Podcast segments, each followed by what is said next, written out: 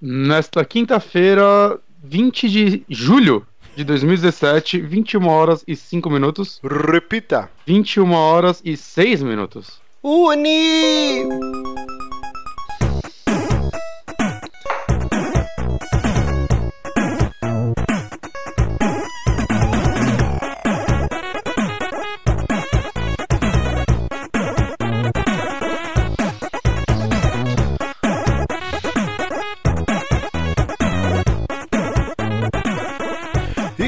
Estamos começando mais um saque aqui nos Peramibos, episódio número 119. Eu sou o Márcio Barros e aqui comigo ele, que é próprio a mistura de Bob e Uni de Caverna do Dragão, Guilherme Bonatti.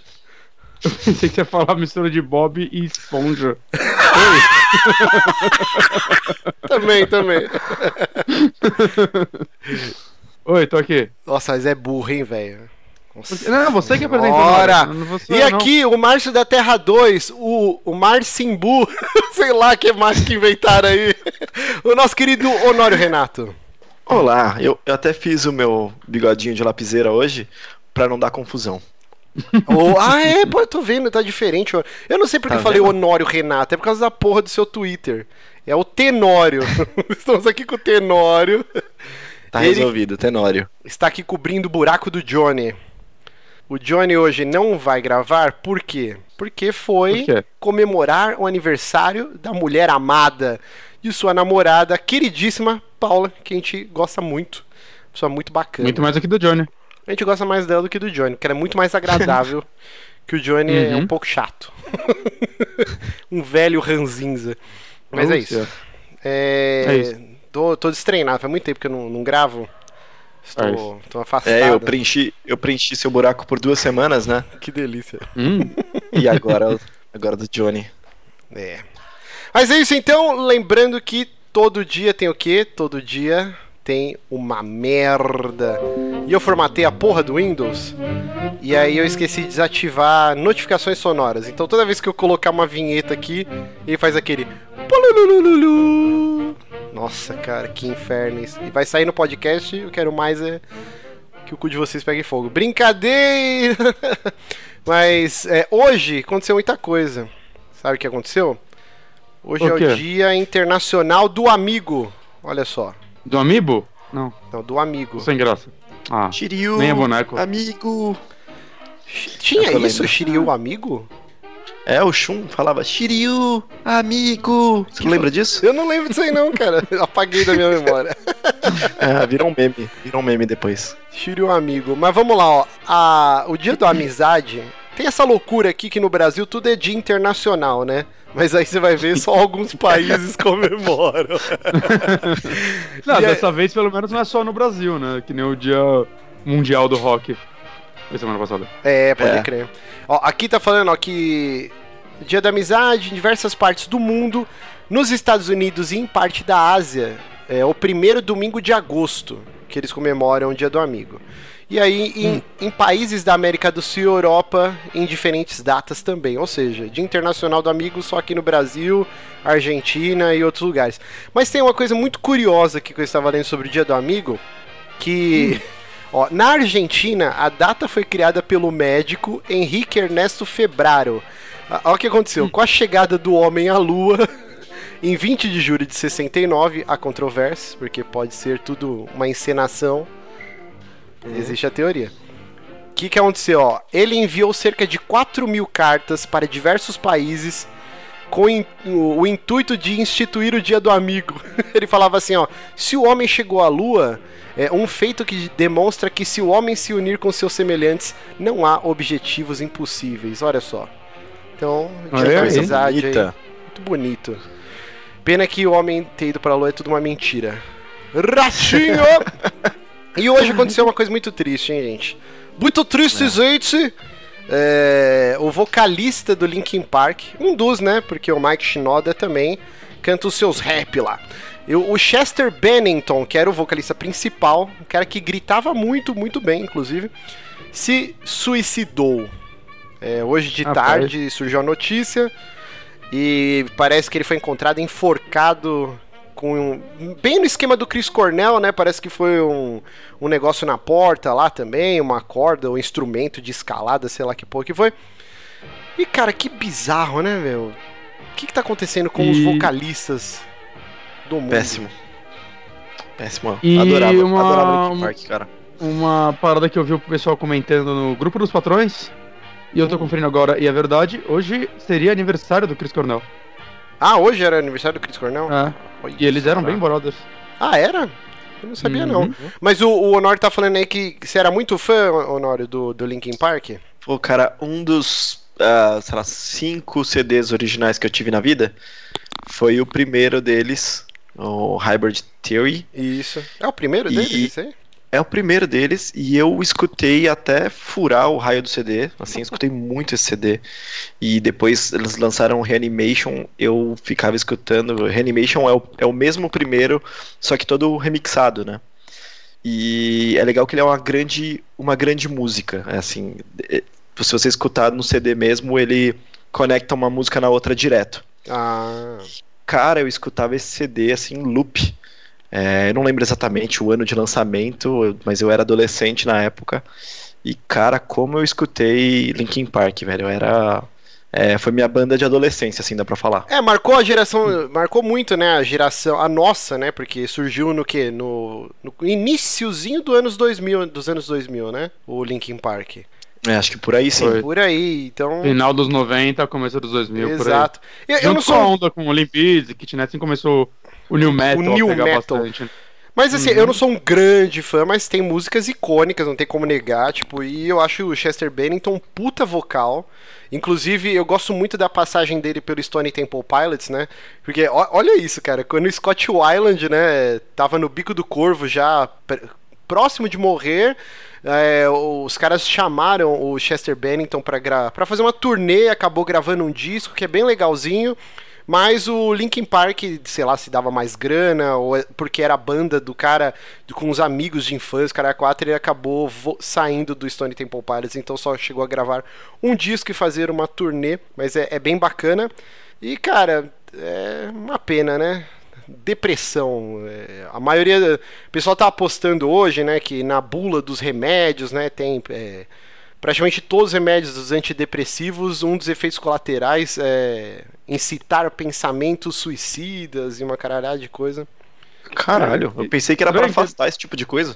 então, depende da dosagem, né? O lance do Chris Cornell, depois que saiu todos os, os estudos, os vereditos lá, falaram que ele tomou uma extra dosagem e um dos efeitos colaterais era alucinações e incitar pensamentos suicidas, o caralho a quatro, o cara fica fora de si e acaba caralho, fazendo uma merda, né? Então a gente não sabe exatamente. Caralho ocorreu hoje, provavelmente durante a semana vão rolar mais notícias aí, mas uma pena vai em paz Chester Bennington, uma das grandes vozes do new metal. Mas é isso, muita, muita tristeza. Lembrando que você pode acompanhar esse programa ao vivo todas as quintas-feiras, às 9 horas em ponto, no youtube.com.br ou em formato MP3 no seu app de preferência, assinando o nosso feed, ou você também pode acessar soundcloud.com.br enquanto ele existir. Por enquanto, a gente, né? A gente não sabe quanto tempo que SoundCloud vai durar ainda. Ou também lá em nosso site, o superamigos.com.br. Lembrando que esse site se mantém graças às contribuições dos nossos queridíssimos ouvintes lá no Apoia-se, apoia.se barra superamigos. Três reais por mês você mantém o nosso site funcionando para a gente pagar o SoundCloud, pagar hospedagem, servidor, pagar o XSplit e também a gente pegar um, dinheirinho pra gente comprar jogo e, e assistir filme e gerar conteúdo e o cacete a 4. É, por culpa nossa, exclusiva nossa, e também 1% por causa da crise, a gente teve uma debandada muito grande, tanto de ouvintes quanto de patrões. E a gente sabe que a gente peidou na farofa. Então, assim, a gente deu um relaxo. Eu não diria assim, a gente cumpre ainda os prazos. Toda semana tem programa, uhum. blá blá blá. Mas, por exemplo, eu furei várias gravações dos streamings de terça, né? Que eu tava jogando Bloodborne. E aí a gente começou a conversar, meu, como a gente pode fazer isso? E a gente decidiu agora fazer um revezamento. Então, toda terça, das uhum. 9 às 10, 10 e meia. Uma semana o Bonatti está jogando Super Mario Sunshine do GameCube. Uma semana o Johnny está jogando Trópico 4 no PC e aí na outra semana eu jogo Bloodborne. Então esse revezamento vai dar uma aliviada, mas ah, assim, na medida do possível sempre estaremos nós, nós três, né? Eu, o Johnny, uhum. o Bonatti, mais o Diego, né? Nosso queridíssimo Diego lá do Phoenix Down. E também a gente vai ver se a gente chama de vez em quando convidados, o Honório, o Lojinha, a galera que, que uhum. acaba pintando por lá. Então, é, toda é... terça está rolando esse revezamento acho que realmente tá ajudando, assim, né? Porque desde que a gente decidiu isso ainda não rolou nenhum furo ou algo do tipo, né? Porque se um não pode participar, né? Que no caso, se o Márcio não podia participar, meio que ficava muito de última hora. Eu e o Johnny a gente não sabia o que jogar, né? Algumas vezes a gente chegou a tentar cobrir você, mas Tá, era sempre muito corrido, não, não sabia direito que jogar. Agora não. Fica mais fácil. O Márcio não pode, por exemplo, eu vou pro jogar o Mario, ou o Johnny vai jogar o Trópico, né? E vice-versa, né? Se eu não puder num dia que é meu, fica mais fácil a gente ficar sempre trocando, né? Então, acho que não vai mais ter furo nesse sentido, pelo menos. Exato. E assim, grande parte desses problemas é porque eu mudei meu horário de trabalho, troquei de setor, uhum. eu tô fazendo um trabalho totalmente novo é, do que eu fazia há 10 anos. Tipo, então mudou de ponta cabeça a minha vida profissional. E, cara, eu não estava conseguindo conciliar mesmo as tarefas de manter o site com a vida pessoal e trabalho. Porque, assim, não é só chegar aqui e gravar, né? Exige todo um preparo. Por mais que a gente perpetua essa hora de zoeira aqui, de várzea, a gente tenta fazer as coisas num padrão mínimo de qualidade, pelo menos, né? Sim. Tipo, tem que dar uma estudada, tem que ler, entrar em site gringo, ver notícia, filtrar, oh, o que, que é legal a gente fazer falar aqui, pauta. fazer pauta. Então, assim, não é tão na várzea quanto e, a gente tenta o... passar pros ouvintes. E até os streamings tipo Homeborne acaba rolando uma, mesmo que não escrita, mas uma separação de assuntos e coisas do tipo que a gente uhum. vai acabar falando, né, no, no programa. Tem todo ajeitar as coisas, testar antes de começar. Pra, né, dessa vez eu testei, inclusive, ontem eu fiz uma livezinha aleatória, eu testei o áudio antes. Saca, essas coisas são importantes aprender aí, pra parar de dar problemas, como no meu primeiro stream, por exemplo. Exato. Então, assim, é, agora está normalizando as coisas, eu vou conseguir uhum. ter mais tempo pra para voltar e retomar algumas coisas que eu tinha de projeto aqui no site e vamos ver se a gente consegue entrar nos trilhos totalmente de novo. E então assim, é uma meia culpa aí, nós sabemos que nós vacilamos e a gente pretende reconquistar o amor dos ouvintes. Lembrando você que é, é, apoia lá no Patreon ou não apoia, se você tem direito a participar do grupo secreto lá do Telegram é, assim que você faz a doação lá, a colaboração no, no Apoia-se, você já tem o acesso ao e-mail lá, o link para entrar no grupo do, do grupo do Telegram, que é muito bacana. E hoje nós vamos começar uma coisa nova aqui no programa. Vamos testar para ver se dá certo e vamos testar pelo menos durante uns três programas e ver se rola. A gente fala muita groselha aqui. Por mais que a gente estude pauta, o Castia 4, a gente fala Você muita fala. merda. e eu, eu, sugeri aqui, vamos ver se vai dar certo. Tem o link aí na descrição do vídeo, se você está acompanhando ao uhum. vivo pelo YouTube, o curioscat.me barra superamigos. Tá no aqui final... no chat também, para quem tem preguiça de olhar pro lado. ok. E o que acontece? Se você viu que a gente falou alguma, alguma asneira grotesca e quer corrigir a gente, e não tem como a gente estar tá gravando aqui e ficar olhando para tudo que rola no chat, porque senão a gente não se concentra aqui na gravação e fica uma bosta o programa. No final do programa, o Bonete vai selecionar algumas erratas que vocês vão colocar lá no Curioscat e a gente vai dedicar um bloquinho no final só para fazer a, a, errata aqui, então, do que a gente falou de groselha aqui durante o programa. Vamos ver se dá certo. Importante, coloca lá no Curioscat seu nome, e coloca saque 119, que no caso é esse programa. Aí, ah, o Márcio falou tal merda, e na verdade é isso. Ou o Bonatti falou, e aí a gente é, dedica esse bloquinho o no nome, Acho que o nome, se não quiser, até dá pra não colocar, mas coloca saque para ficar mais fácil para eu filtrar. Uhum. Saca? Porque tem uma porrada de coisas lá, de dias e tal, e o CrossCat não é a coisa mais organizada do mundo. Aí vai ficar complicado ler sua pergunta se eu não achar ela. Saca? Essa pergunta ou comentário. Exatamente. Então, acabou, sem mais delongas, vamos começar o programa. Ah, o último recadinho. A gente gasta muito tempo no bloco de indicações. Nós vamos então tentar nos regrar a falar no máximo em 10 minutos. Inclusive, eu vou usar um timer aqui no meu celular para eu não passar disso. Porque o que acontece? São três pessoas. 30 minutos do programa então vão ser dedicados a indicações. Antigamente a gente tava usando, cara, uma hora, uma hora e dez. Vinte, às Uma hora e vezes. vinte. E aí chegava Não, no bloco e- de notícia e a gente tava morto já.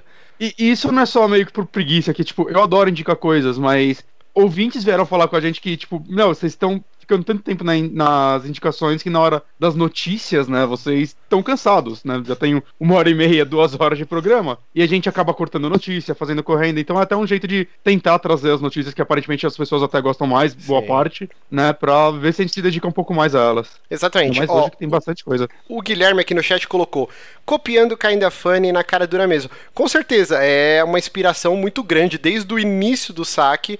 E eles começaram a fazer esse lance do, da comunidade participar e falar: ó, vocês erraram isso. Eu falei, cara, sensacional, porque além do público, trazer o público para participar, que acho que é a coisa mais legal que a gente tem no nosso site, que a gente sempre tá lendo o chat e, e a galera tá participando de um jeito É a lógica de mais- gravar ao vivo, né? e- Exato, o mais legal de gravar ao vivo é isso, tipo, então vamos aproveitar que é uma ideia super legal e vamos copiar na cara larga mesmo.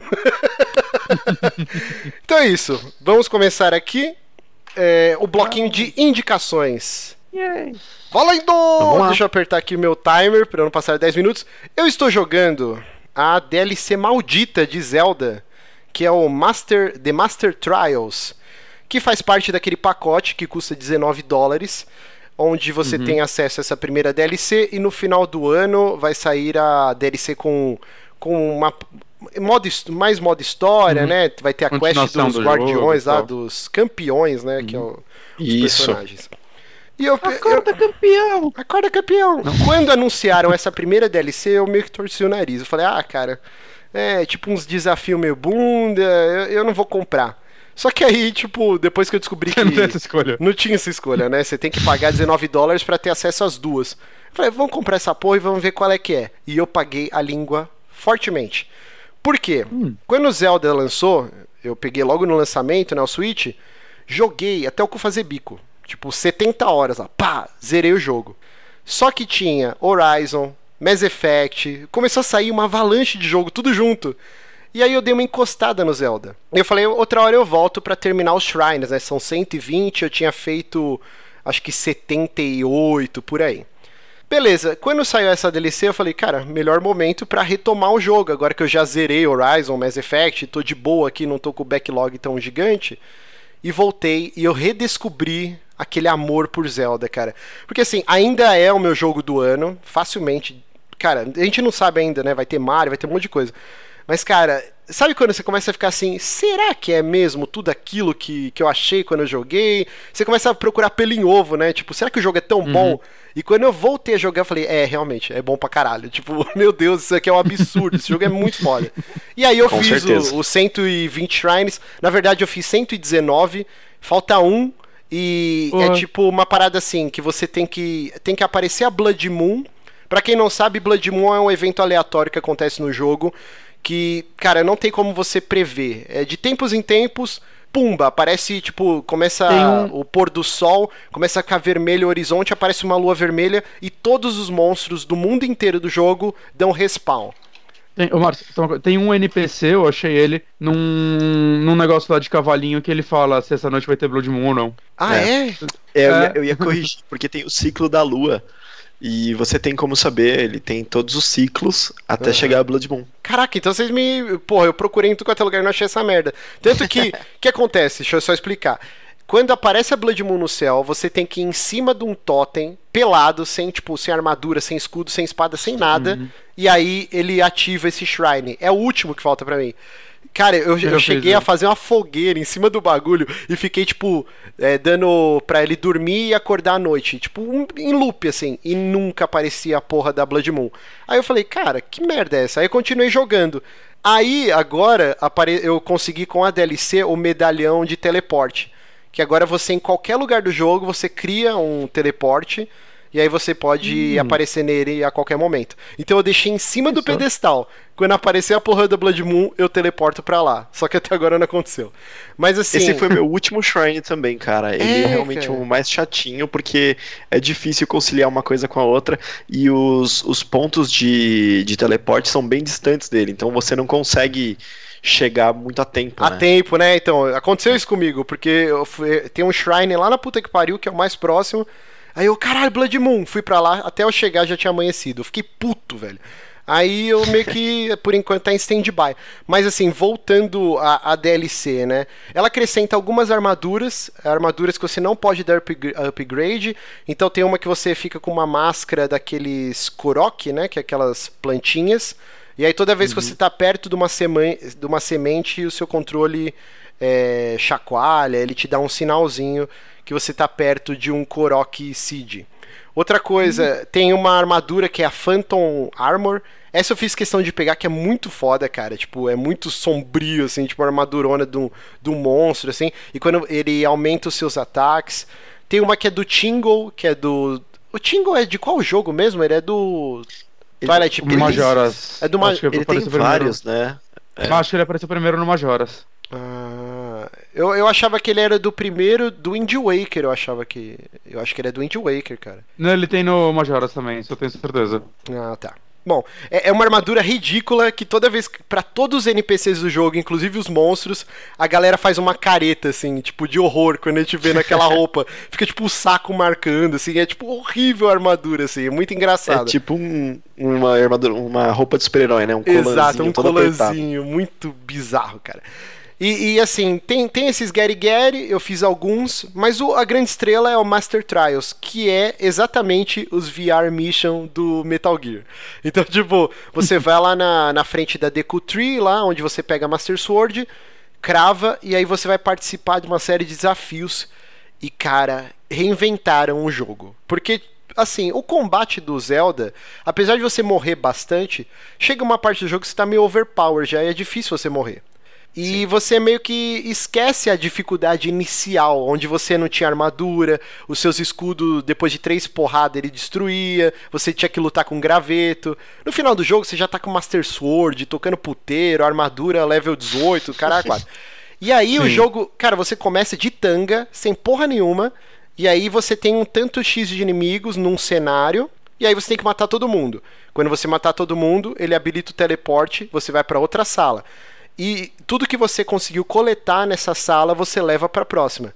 Então, cara, você tem que pegar tudo com até graveto, vai fazendo fogueira para você esquentar as comidas, porque você não tem poção, você não tem porra nenhuma, é, arco quebra.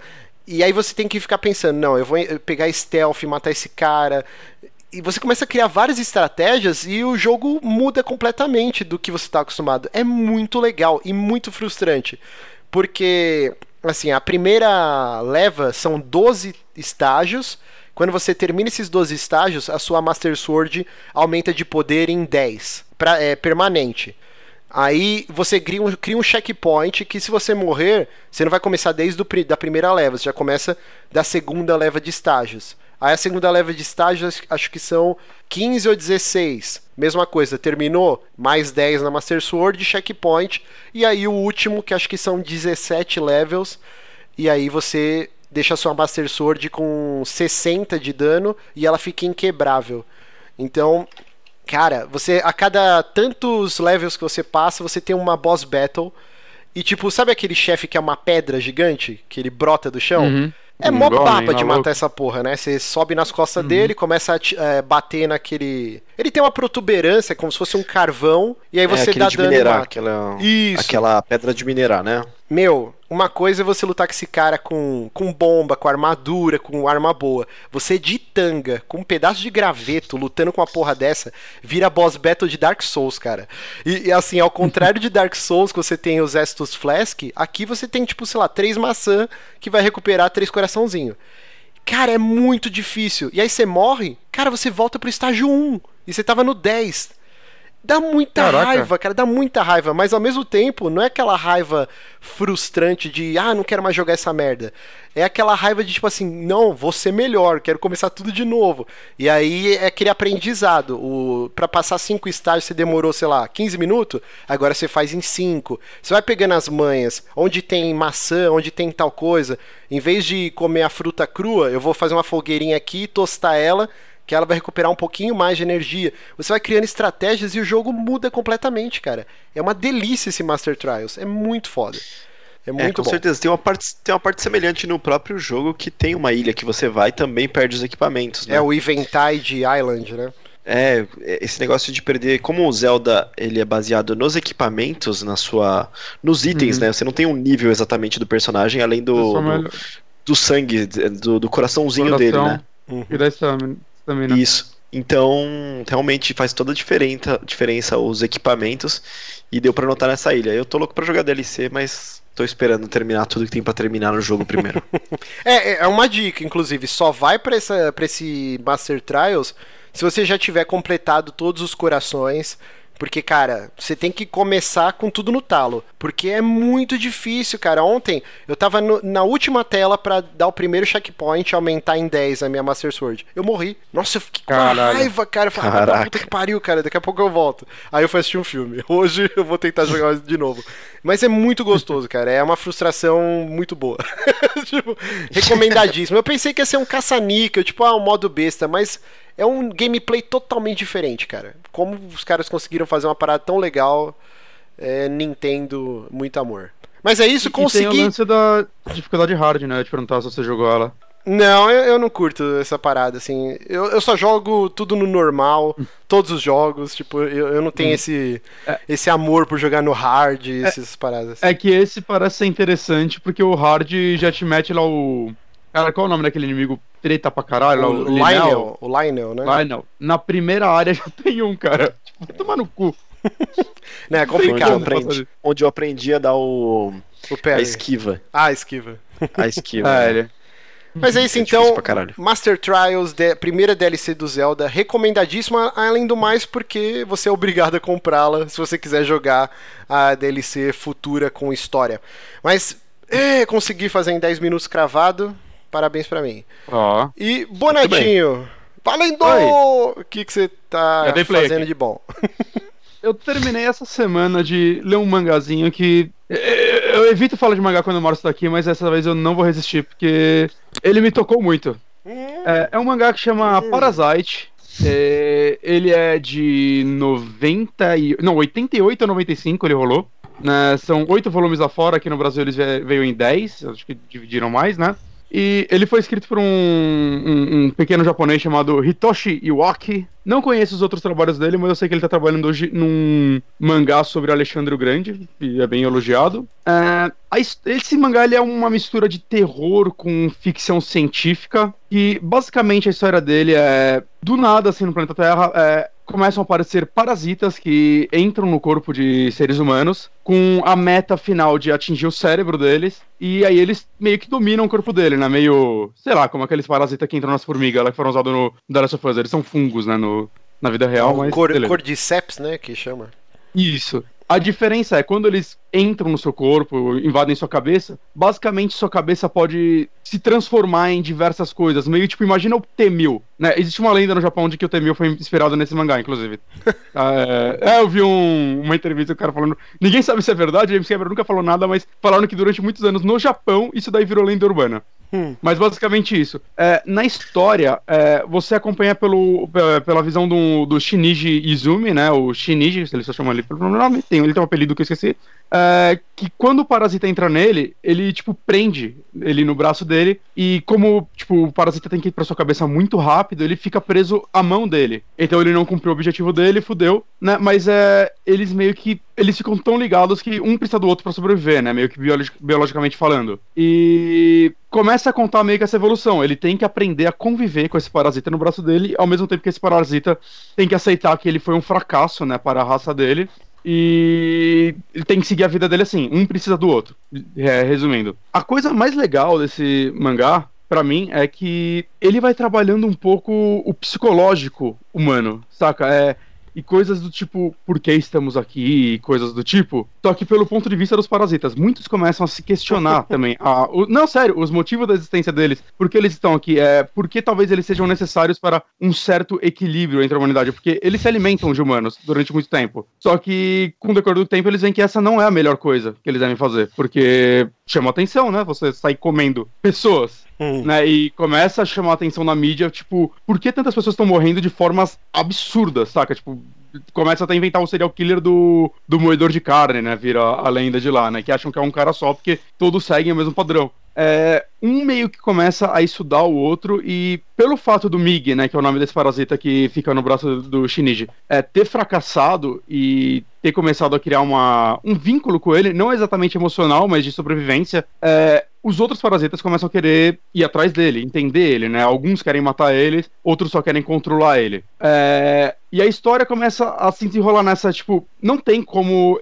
ele ir atrás de todos os parasitas, isso seria impossível, eles são muitos, né? É, apesar deles serem uma grande minoria na, no planeta Terra. E. Mas ao mesmo tempo, tipo, eles têm, Cadiolo, eles têm um sentido que um sente o outro quando eles estão, acho que a 300 metros, eles explicam isso. Então ele sempre fica aquela tensão, tipo, será se esse está vindo me matar? Interessa, ele só tá passando por aqui, tá ligado? Ele não é, aquele óculos do Bart, né? Não, não, ele, ele, nem sabe. Sim.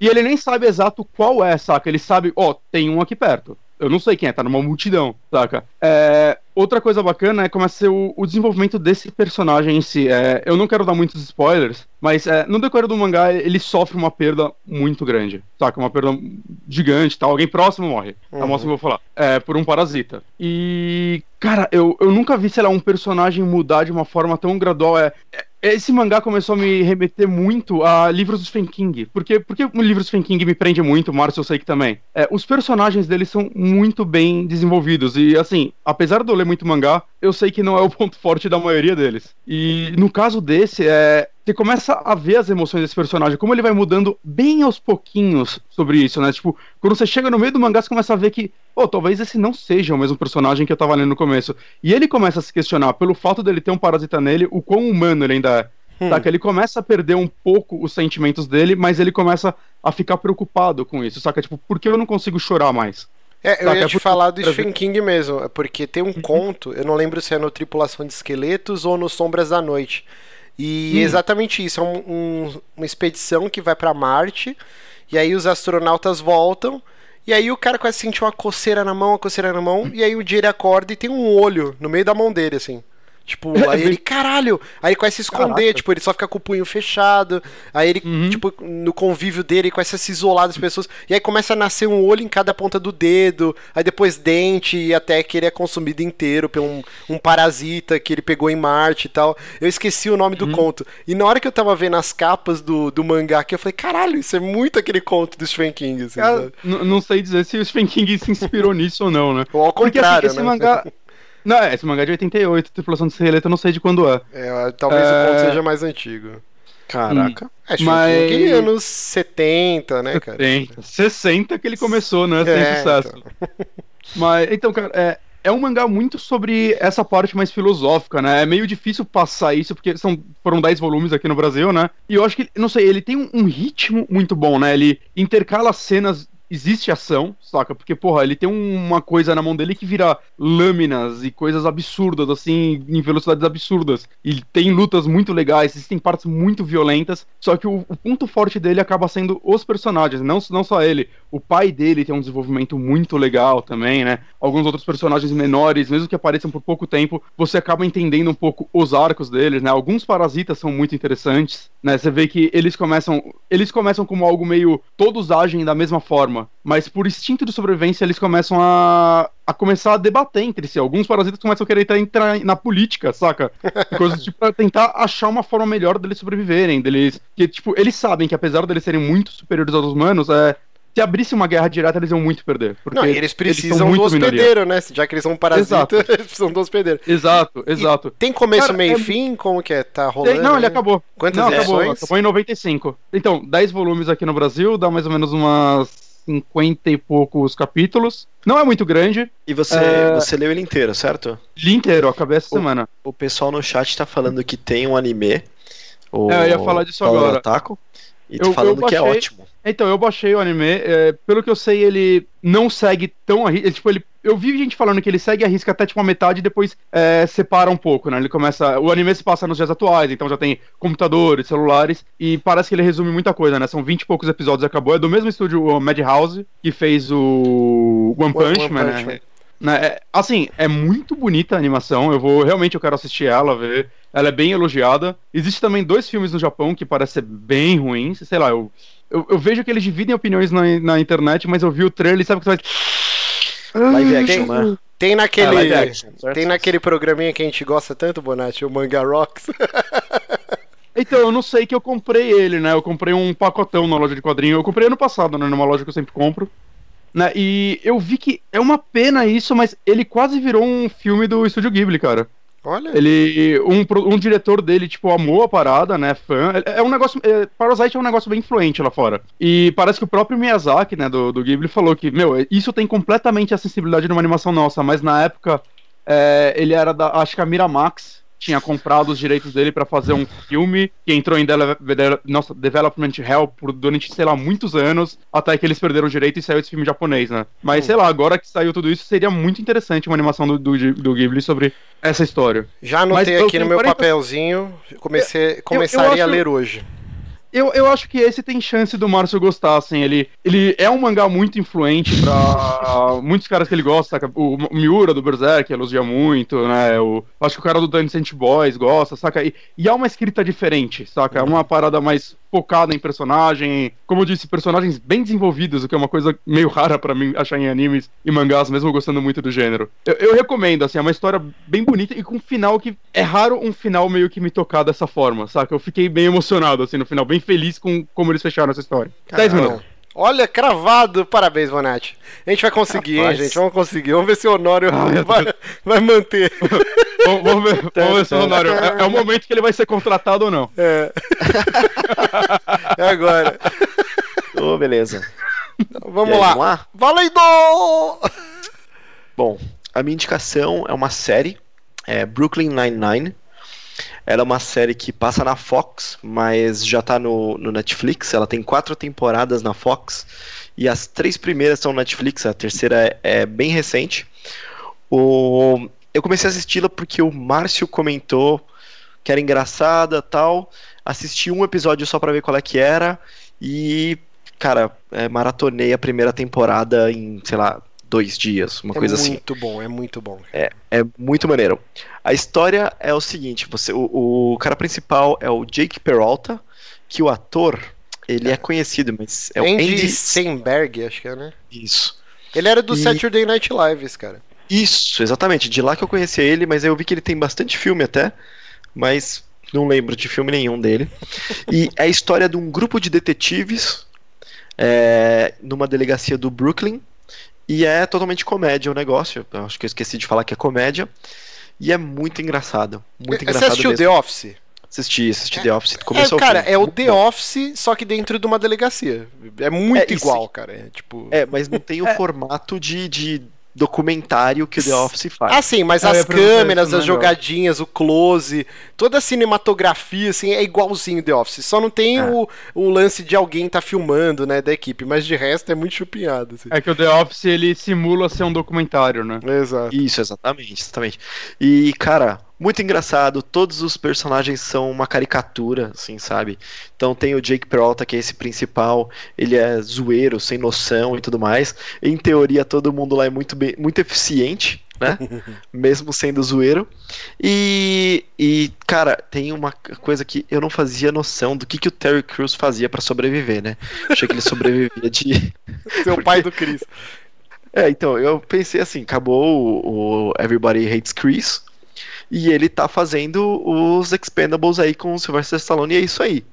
E eu nem sabia que ele tava nessa série. Cara, ele é muito engraçado, mas claramente ele não é um bom ator, porque o nome do personagem dele é Terry. Ah, pelo amor de Deus, ele é, ele é um dos pontos altos da série, cara. Ele é muito bom não, ator, ele é muito velho. engraçado, mas é ele, não é um personagem, sabe? Só mudaram a história dele, eu achei muito maneiro. Eu não terminei ainda, eu tô no finalzinho da segunda temporada, e, cara, eu tenho, eu tenho assistido, assim, eu dei uma, uma, uma reduzida enquanto eu tava assistindo por dia, porque não tava saudável o negócio, eu preciso trabalhar também, né? Mas. Não recomendo. Mas, cara, muito, muito bom. É, assim, é viciante. Ah, esqueci de falar que a história começa com a mudança do capitão da, da, da, da delegacia. E o capitão é o André. Blá, blá, não dá pra falar o nome desse cara. É, Hum. bom, esse cara mais velho que tá na, na- mostrando no- na foto aí, é, Uhum. estática no vídeo. E esse cara tem o humor, ele é muito. Ele é sempre fechado. Você não sabe se ele tá Hum. feliz, se ele tá triste. Ele é um se ele tá robô, É o né, personagem cara? que eu mais gostava quando eu vi. Cara, puta que pariu, esse cara é o melhor que tem, velho. Eu- toda vez que ele tá na cena, eu começo a dar risada histericamente, porque esse cara é muito engraçado. Ele, pra mim, é o melhor personagem que tem, assim, dos. Então, eu não do- consigo escolher o melhor, porque todos são muito bem construídos, cara. Isso que eu acho um trunfo dele sobre o The Office. Porque, assim, o The Office tem personagens maravilhosos, né? O Dwight, o próprio. O. Caralho. O, Michael. O, o Michael, Michael Scott O e tal. O né? Jim. Mas, assim, tem outros que estão meio lá pra tapar buraco, né? Nesse, cara, também tem alguns personagens que são só tapa buraco, mas, por exemplo, o Terry Crews. Ele tem todo um lance, ele é gigante, né? Tipo, o cara. Todo mundo tem medo dele, mas ele acabou de ter filha gêmeas, né? E aí ele entrou Isso. num surto que, tipo, ele não pode morrer e deixar a mulher dele e as filhas, né? Então ele tem medo de de agora né? pra fazer as batidas policiais, ele entrou numa paranoia. Então tem todo o lance que ele tem que se tratar com o psicólogo. É muito engraçado, cara. E ao mesmo tempo ele, sei lá, no meio do expediente ele vai montar uma casa de boneca pras filhas dele. É muito engraçado, cara. É, todos os personagens Eu- são muito bem construídos. O capitão tem um lance dele ser gay, né? E ele, durante muitos anos na força policial, ele sofreu muito preconceito. E aí ele quer provar que ele é os- foda. E esses são os melhores, que ficam voltando pro flash, pra flashback. e aí é ele com Black Power, um bigodão nos anos 70. E ele é um policial negro e gay. Então Uhum. sempre rola um preconceito. E esses flashbacks são, cara, uma das melhores coisas que Sim. tem, cara. Porque é, é muito zoeira, é muito. Não tem nada a ver com o que a gente é. É aquele estereótipo total dos anos 70. Uhum. De A filme de né? policial. Sim, eles. Basicamente todo mundo tá com calça-boca de sino, né? Todos os detetives. Enfim, é muito, é muito legal. E a Bela comentou que a Rosa é a melhor detetive. A Rosa é essa que tá com uma 12 na, na foto. E ela é tipo uma detetive B10 que nunca sorri. Sim. E quando ela sorri, parece que vai quebrar o rosto dela. É, tem um episódio nada inteiro natural. que é os caras tentando fazer ela sorrir, né? E é muito bom esse episódio, cara. Sim, muito bom. Eu E tenho tem que dar pa- outra chance pra essa série, que eu comecei a ver, eu vi uns oito episódios e eu não sei porque ela não me pegou, mas tá todo mundo amando tanto que eu acho que eu vou tentar de novo. Ah, cara, eu não, Não, sei era- como você não gostou, cara. Eu e a Jéssica, a gente tá Não sei. doente Eu- de- e é aquele tipo de série que a gente se obrigou, nenhum pode assistir so- sozinho, entendeu? A gente tem que assistir junto. E a gente tá na Nossa. metade da segunda temporada, assim. É muito foda. É, eu, não, eu não conseguiria fazer isso porque o ritmo que eu tô, tô assistindo tá meio absurdo pra eu continuar com a, com a minha esposa. o, eu gosto bastante também é que eles têm algumas participações especiais. E aí tem, a gente falou de, de The Office e tem duas participações de dois personagens do The Office. Um é aquele, puta, aquele cara que faz Se Beber Não Case, que é tatu- fica tatuado, sabe? Perto de Ah, ó o spoiler, ó o spoiler. Não, não vi não, não vou falar o que acontece. Eu falei o que acontece no Se Beber Não Case. Aham. Que perde Cara. o dente, né? Cara, Mas é o mesmo personagem ou só o ator? não, não. É só o ator. Mas Ah, esse tá. cara é muito engraçado. Ele é muito muito bom. engraçado. E tem também. é, o... Como é o nome do ator, Márcia? Aquele que faz o ladrão do Pontiac. Ele faz, ele faz The Office também, é um negro que. gordão. Ah, pô, é um cara que tá nos filmes sempre com o Seth Rogen, com Ah, o... sei, sei. Cara, esse maluco Pô, é muito engraçado, esse episódio é muito bom, cara. Nossa, então, e ele ele tá nesse episódio, ele tá no episódio da primeira, ele tá no da segunda. Eu imagino que ele deve estar num episódio da terceira e da quarta também, não assisti ainda. Hum, que legal. Esse cara é muito que- bom. É, os episódios com esse cara são os melhores, cara. Esse cara é muito A engraçado. cara dele é engraçada, velho. Tipo, velho. Sim, sim. e ele é a apaixonado interação- pela Rosa, né? Tipo, Ah, muito é, isso é maravilhoso. Isso é- é muito ele bom, fica cara. ela em casamento e tal. É muito bom, muito Você bom tem mesmo. que dar uma chance no Bonatti, porque eu, Eu não vou, consigo vou, cara. entender, cara. Você que adora The Office, não consigo Eu entender como também você não. não se apaixonou por essa série. E ao contrário Ah, do The eu Office, no momento errado. que a primeira temporada é terrível do The Office, é difícil você engrenar. Essa do primeiro episódio você já compra a ideia, assim, é muito legal. Sim, sim. Episódios rapidinhos, né? Todo mundo tem, todos têm 24 minutinhos. Uhum. Então é, é papum, assim. E toda história se resolve. Não tem esse negócio de tipo, trama. Não, tem uma trama que vai se estendendo ao longo dos episódios, sim, cara. Tem os romances que vão surgindo. Você tá É, maluco, Honora? Não, mas pouca coisa. né? Não é. Não tem uma trama. é- é- se você assistir um. Eu aposto que eu assisti um da quarta temporada.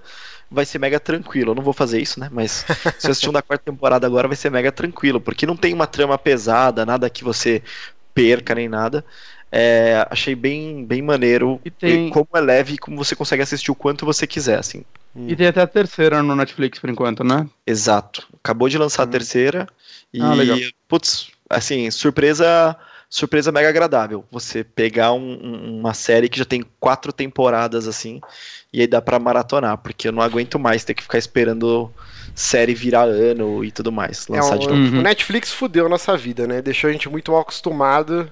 É, tirando, salvo raras exceções, tipo Game of Thrones ou The Walking Dead, eu espero sair tudo pra assistir numa tacada só, cara.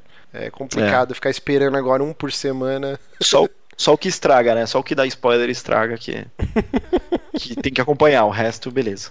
Muito bom. Aí, Brooklyn Nine-Nine, ó, o Honório humilhou a gente que ele conseguiu falar em nove minutos. Ó, tá? Olha só, parabéns! Mas é isso, então terminamos nosso bloquinho de indicações. Lembrando que se a gente falar alguma groselha aqui no programa, estamos testando esse novo formato. Você pode mandar lá no curioscat.me barra superamigos. Você coloca saque 119 e aí, ah, fulano falou tal coisa e o correto é isso. E no final vamos dedicar um bloquinho aqui para as correções. É, Uhum. uma, Ou não, porque ninguém mandou nada ainda. é, a gente não errou. Por enquanto Ah, não é, erramos. porra. In your face, ouvintes. Mas assim, ó, eu queria fazer mais um teste aqui, outra novidade no programa, vamos ver se vinga. Que é falar os destaques de lançamentos de jogos na semana. Acho que é um serviço de utilidade que acho que vai ser bacanudo. Então aqui eu separei, ó, por exemplo, de 17 de julho a 21 de julho, a semana que estamos gravando esse programa, os lançamentos que eu separei aqui, a gente vai ter Super Hot pro Play 4. Inclusive falei pro Bonatti hoje, essa porra já não tinha saído, cara, faz um tempão. E era só de PC, né? Inclusive, eu consegui a key dele hoje. Eu já dei uma jogadinha que realmente esse jogo é bom, como a galera fala. Olha só, é que aquele. É um FPS de ritmo, não tem um lance assim que você vai. Não, não. Ele, o lance dele é que é, o jogo tá todo em câmera master lenta. É, Hum. Os inimigos só andam quando você anda também. Tipo aquele Então Crypt você- of Necrodancer, né? Não, o Crypt of Necrodancer tá sempre acontecendo em tempo real, só que você só pode andar no ritmo da música. Esse daí Ah, é só quando você anda que os inimigos andam. É como se você tivesse, saca, dando, apertando pra frente na, no VHS, assim, saca? Ele tá pausado e você começa a andar o vídeo. Hum. Aí você tem que, por exemplo, você quer atirar em alguém, você tem que meio que deduzir onde ele vai estar, porque vai ter o trajeto da bala, os caras. É bem interessante. Eu vou tentar fazer uma livezinha no Play 4 em breve. é, então tudo ele. parece a, a- tudo parece uma cena de, de Matrix, no fim das contas. Sim. Então- E quando acaba a fase, você vê ela inteira sem pausa. Então é muito legal você ver. Você sente o máximo, assim, pro gamer. Muito bom. Então saiu o Super Hot para Play 4 e também o Super Hot VR para Play 4, que é a versão Uhum. com o, o óculos de realidade virtual. É. Também Isso é temos nessa semana aí Yonder, The Cloud Catcher Chronicles, que é para Play 4 e PC. Cara, vocês viram esse jogo? Ele tem um estilo gráfico bem diferente. É, é um Lego misturado com Minecraft e o estilo do jogo lembra bastante o Harvest Moon ou o Stardew Valley. Você tem uma fazendinha, você tem uns animais meio estranhos, e aí você pode ter romance com outros personagens e tal.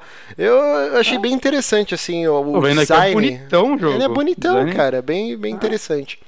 E ó, a gente vai ter também essa semana, ó, já está rolando, na verdade, acho que desde segunda-feira, mas vai ter o Open Beta agora a partir de sexta, amanhã, né? A gente está gravando hoje na quinta, até domingo o Open Beta de Destiny 2 para Xbox One e Play 4. De PC ainda não tem data definida pro, pro beta.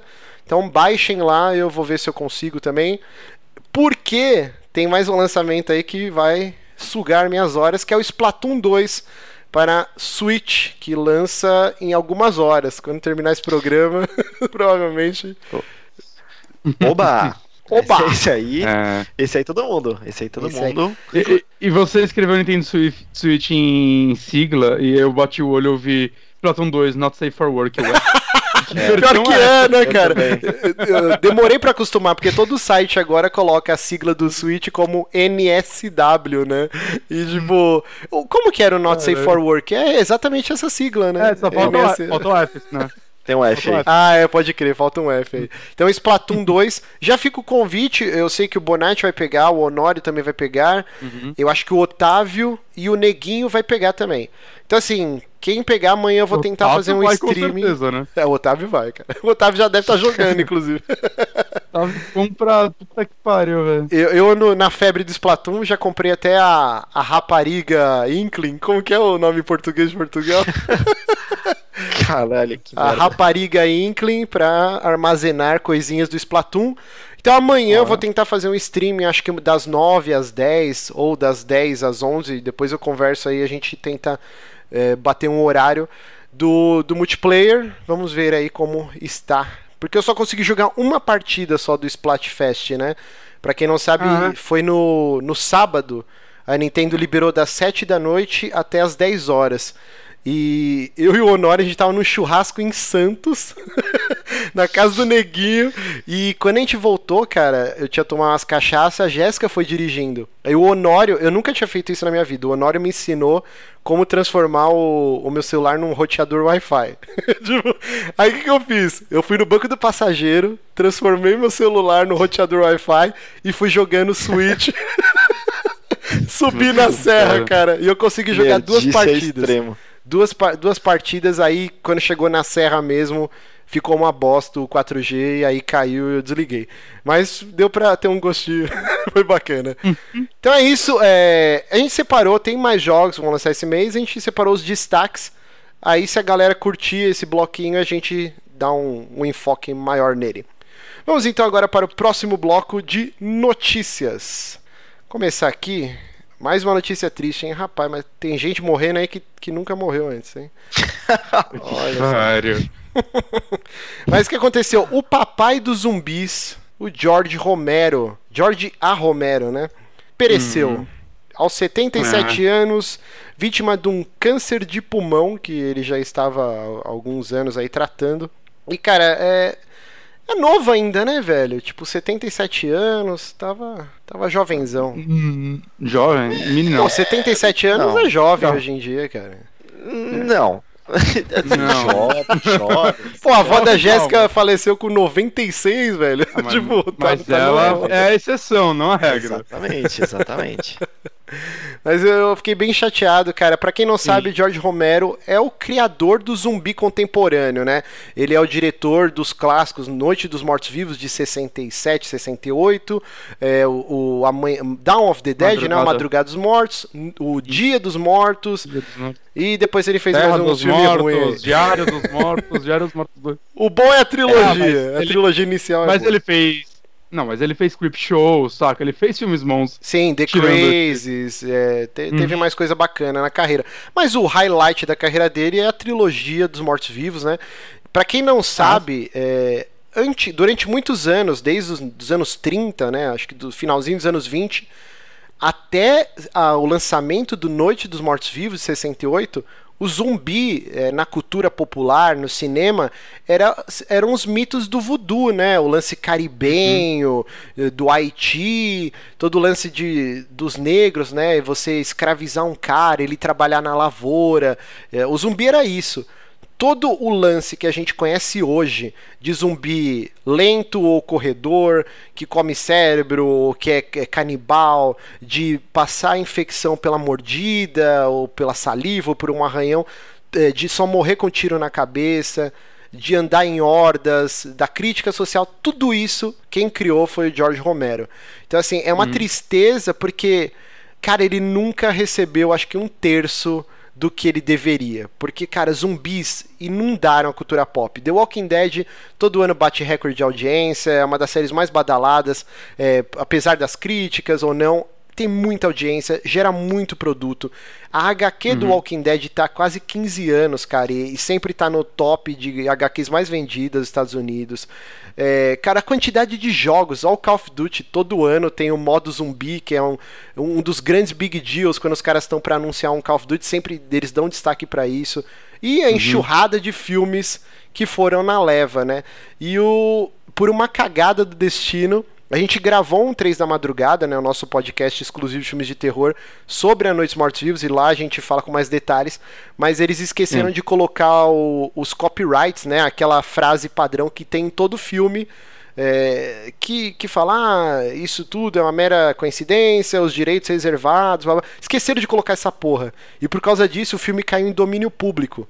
Ou seja, qualquer pessoa poderia lançar o Noites Mortos Vivos. E o George e Romero. Agora a gente tá anunciando o nosso Kickstarter aqui.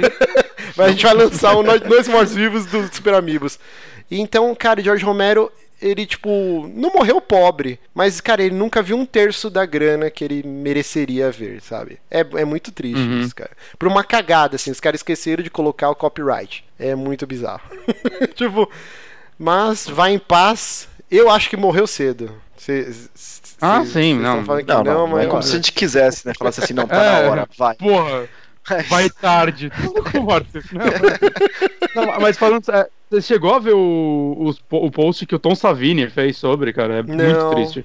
Ele fez no, no Instagram e tal, postou umas fotos deles e tal, né? Que, pô, desconheciam há 50 anos, saca? É, cara, é bem, bem triste, assim, bem pesado e tal. Você vê que ele ficou bem devastado com a parada. É, é uma pena, cara. Uma grande lenda e assim.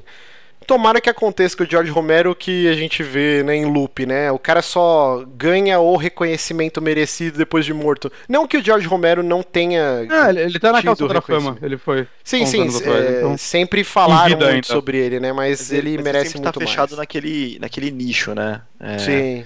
Realmente, realmente ele não explodiu e todo mundo conhece o nome do cara. Quem gosta de zumbi, quem gosta desse, desse nicho, conhece.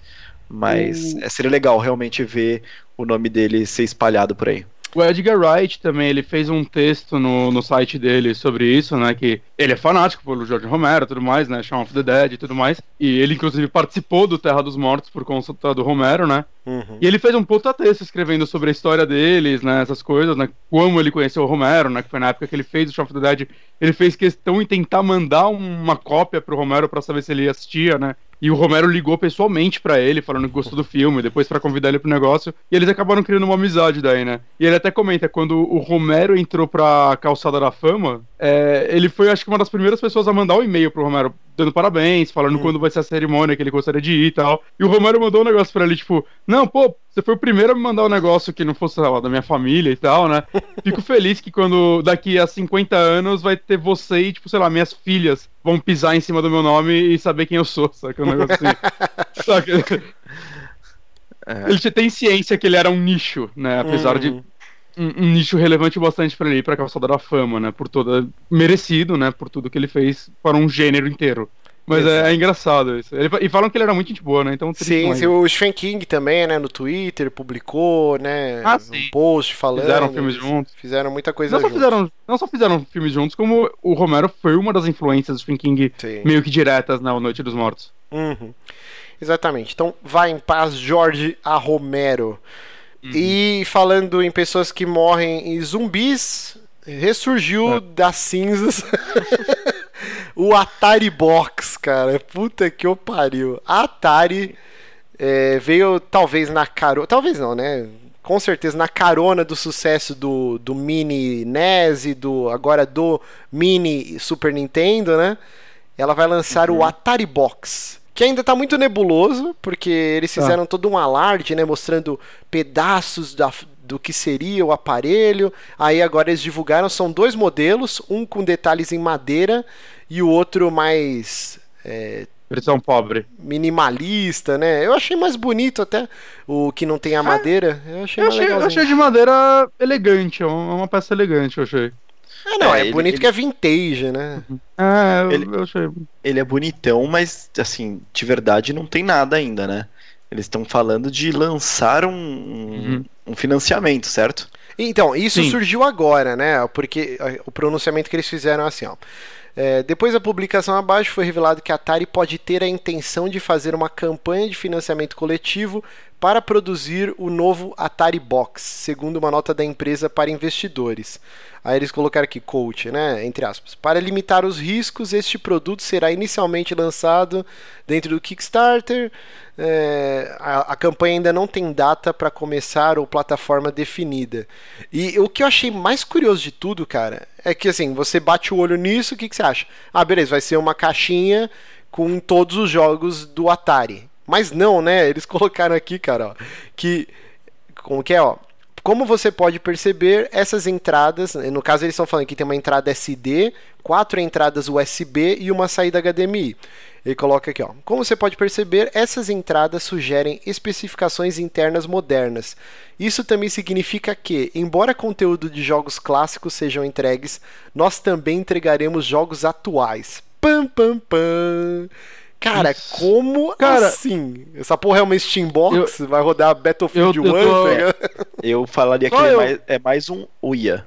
Eu ia falar isso. Pra mim ele vai ser o UIA barra Zibo dessa geração. É. Eu duvido que, que é ele vai ser. Console, é... Eu duvido que ele vai ser muito, muito potente. Eu acho que ele vai ser é. fraquinho Android pra poder vender barato, sabe?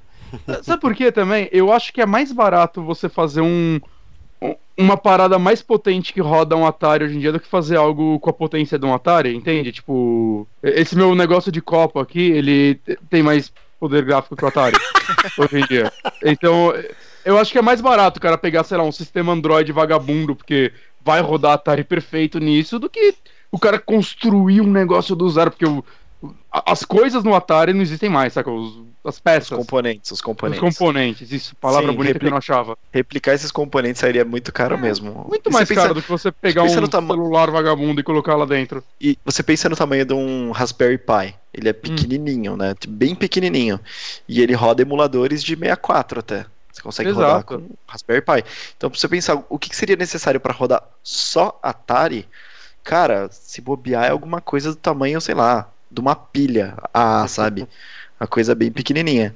Ah, que bom que eles estão fazendo alguma coisa desse tipo. Eu, eu prefiro que eles façam alguma coisa desse tipo.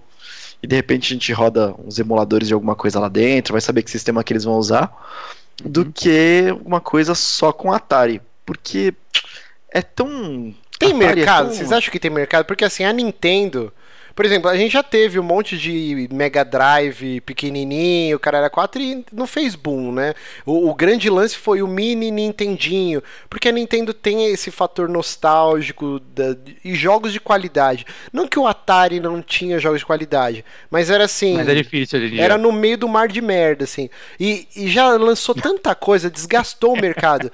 Cara, qualquer lugar. Você lembra do Shoptime? Que os caras vendiam um controlinho que, que tinha uma saída AVI, sei lá que porra, que aí você ligava na sua TV e você jogava todos os jogos de Atari na TV, tipo, num controlinho, uhum. assim, sabe? É, já foi saturado esse mercado, aqueles brick game, que era tipo um joguinho de Atari, aquela porra, sabe? É, é ah, eu não uhum. sei se tem mercado para isso. Eu acho que a Atari ah, é lá cara foda, velho. Vende, é, é que assim... vende Mega Drive até hoje no, sei lá, na, nas. Uh Casas Bahia, tá? Eu tenho um priminho que tem um Mega Drive com todos os jogos. Não, mas esse daí não é pro, pro molequinho que nunca teve videogame. Isso daí é, é pra sei. fator nostalgia, pro velho. Ah, é um Atari pequeno. Mas aí que é a dúvida. Ah. Será que vai ter a procura igual teve o Mini Nintendinho? então, eu acho que o Atari é diferente. Eu acho que assim, o Mini Nintendinho, o Nintendinho, o Mega Drive, Super Nintendo, né, esses consoles, é, os jogos ele é, não pegam só quem jogou na época. Eu acho que lá tem jogos que a nova geração consegue jogar ainda, tranquilamente. Uhum. Entende? É, o Atari, eu acho que ele se fecha muito mais na nostalgia, porque, cara, é muito arcaico. Exato. O jogo dele, saca? Tirando o Johnny, não... que ama o Hero lá, ele sempre Mas fala. Mas o Hero é o melhor jogo do Atari. é o melhor jogo do Atari. Mas, saca, eu entendo, eu consigo jogar Atari por mais ou menos 15 minutos, eu consigo. Se eu der isso pra, sei lá, o, filho do meu primo hoje, que sei lá, tem 12 anos, menos, saca, que tem o Play 4 deles, caralho, eu chegar com isso pra ele, saca, mesmo que ele jogue jogos indies, saca, menores e tudo mais, ele não vai ter saco pra tentar. Eu acho eu que o Atari certeza. é tão rudimentar que, assim, se eu pegar. Meu sobrinho já tá com 7 anos, ele já teve acesso a Minecraft, a, a, tecnologia, ele joga Xbox 360, joga Play 4 aqui em casa, então já não dá mais para fazer esse experimento com ele. Mas se você pegar uma, uma criança, vai de 3 anos de idade, que nunca teve contato com a tecnologia, você dá um Atari, eu acho que é tão rudimentar quando você dá um, um, boneco igual nossos pais faziam com um sabugo de milho, fazia carrinho com, com sei lá, tipo, com bucha vegetal. É, é um bagulho tão arcaico igual, cara. Eu eu e... entendo o lance de acervo tecnológico, olha, para manter, né? Isso foi o videogame mais arcaico que a gente teve. Mas, cara, lançar, eu não sei se tem mercado, se as pessoas vão comprar esse eh, mini é, Atari. É, então, eu, eu acho que só se eles fizerem uma propaganda foda, tipo a Nintendo faz, saca? E fazer, tipo, cinco cópias que a Nintendo faz também. que alguma galera vai ficar muito atrás, puta, tá esgotado e tal. Mas, saca, assim, pelo menos eles acertaram no design. Mano, espera aí que um comentário que é maravilhoso. O Mikael de é. Freitas, ele colocou aqui no chat. A espinha do Bonatti é mais poderosa que um Atari. O seu olhar aqui tá rolando altos Pac-Mans aqui. Nossa senhora. Nossa. E eu só queria trazer uma curiosidade aqui. Eu entrei no site pra achar um full set do Atari. Tem 1564 jogos. tem 5 tem cinco megas. É, então, é mais, cara. É. é mais leve que Tibia.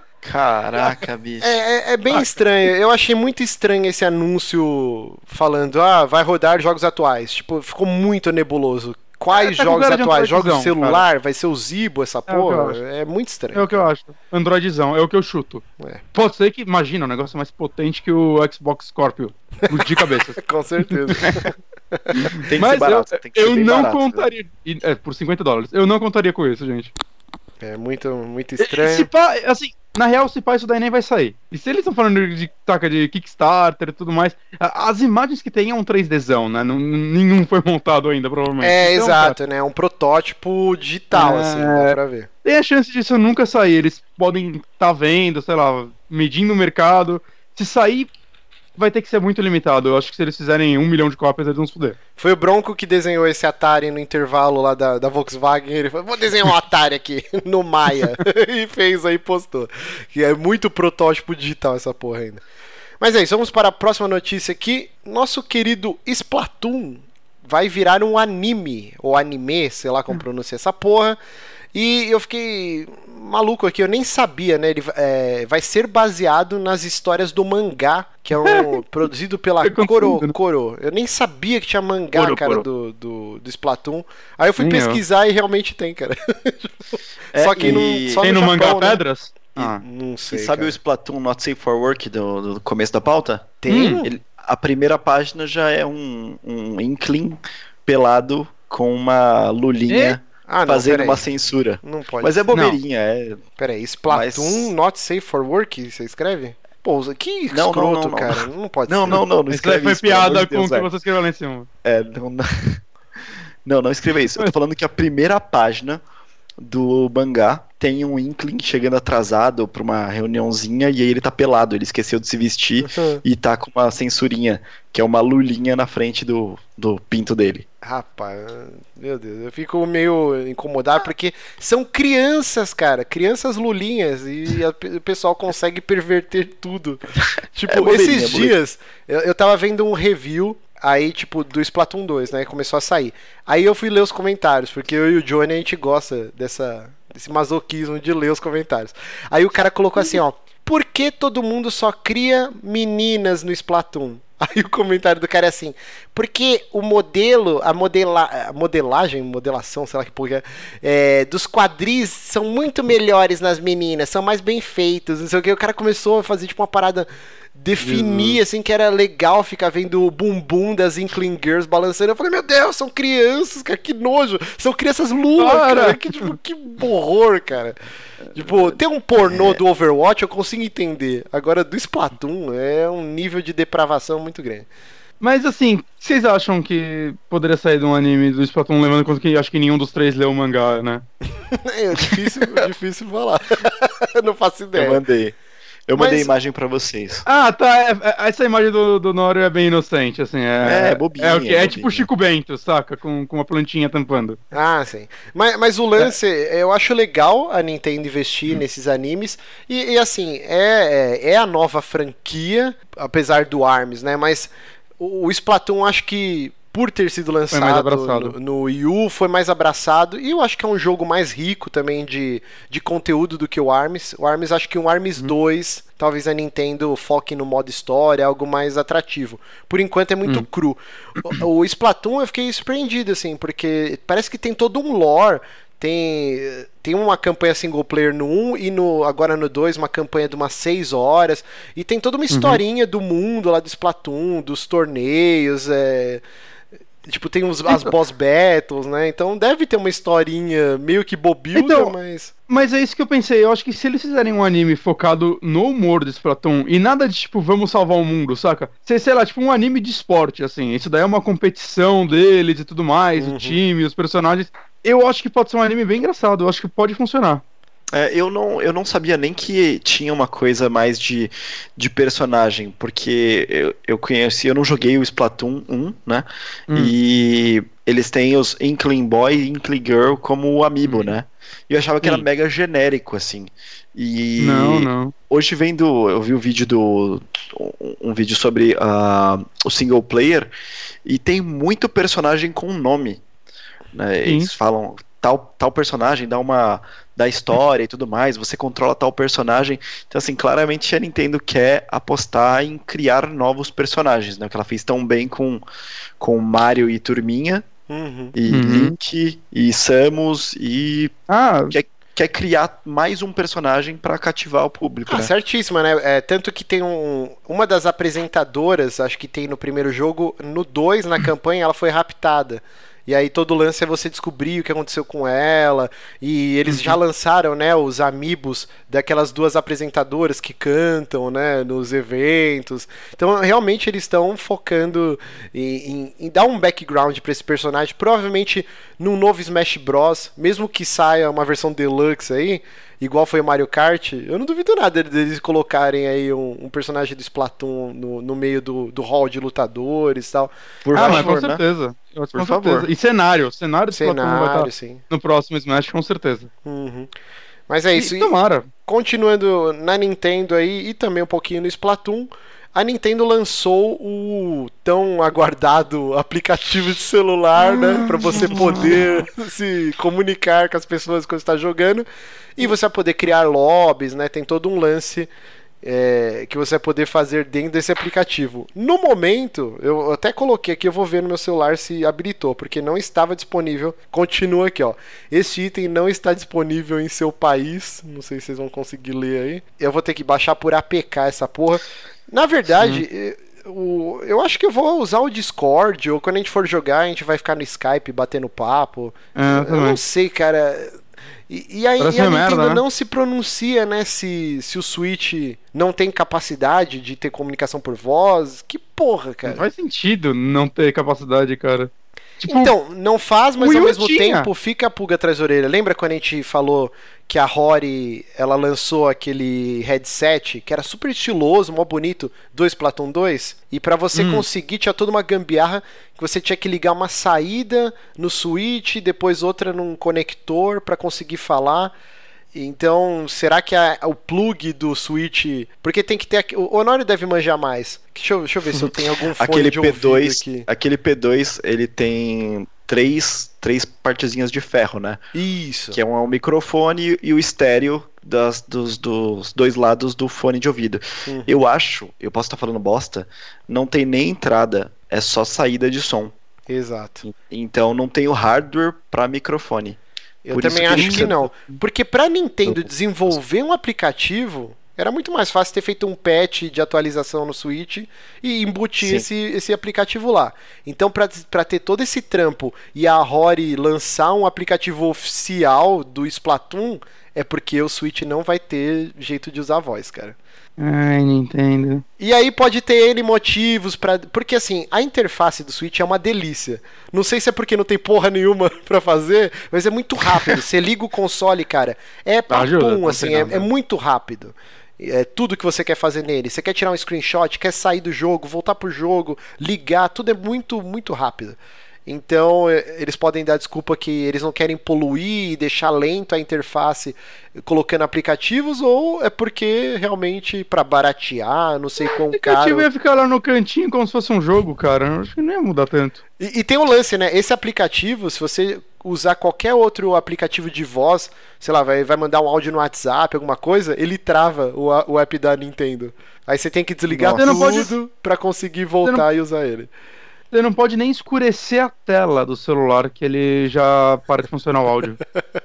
Mano, é. É, Cara, assim, é não basta escroto. ser o pior sistema de chat da geração. É, ele é mal executado dentro do lixo que ele se propõe. É muito Porra, bizarro, cara. É, Cara, assim, esses dias tava eu, o Márcio, o Negoneco e o Otávio, né? Jogando Mario Kart usando o voice chat do Play 4. Puta, é, foi sexta-feira passada, né? A gente tava jogando É. sexta-feira 13, aí a gente pegou e falou: ah, vamos jogar um pouco de Mario Kart. Aí a gente deixou a, a party do PlayStation e ficou jogando, tipo, no Switch, trocando ideia pelo PlayStation.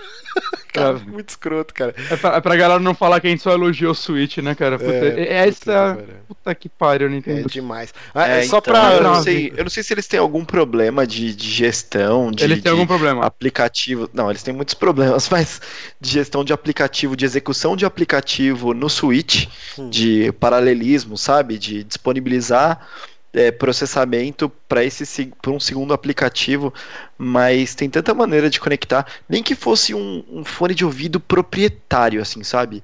Que funcione na rede Wi-Fi, só funcione com o Switch. Era muito melhor do que ter que ter um celular, sabe? Eu ainda tenho esperança de que eles vão lançar alguma coisa, mas eu imagino que seja um fone de ouvido proprietário, sabe? Nem sabe o fone de é ouvido foda? Bluetooth. Vai ser um fone de ouvido proprietário para você jogar com o Switch. Sabe quando vai ter ou não? sabe que é foda? É, quando É. lançar o, o New Switch com a tela maior, com a bateria que dura mais, e tipo, a gente É. que foi os, os primeiro comprador vão tu- tomar no cu. É. Sabe o que é foda? Assim, que teoricamente qualquer outra empresa acontece. Ah, ninguém gostou do aplicativo, ninguém baixa essa porra, ninguém usa essa porra, ela vai ter que mudar ele pra atrair consumidores. O recém da Nintendo ela vai falar: Ah, as pessoas não querem voice chat então. E vai ignorar. é isso. É bem A- capaz. a, a esperança, cara, é porque assim, já lançou no Japão, né? Se você entrar lá na, na lojinha com conta japonesa, você consegue baixar o aplicativo da Nico Nico, né?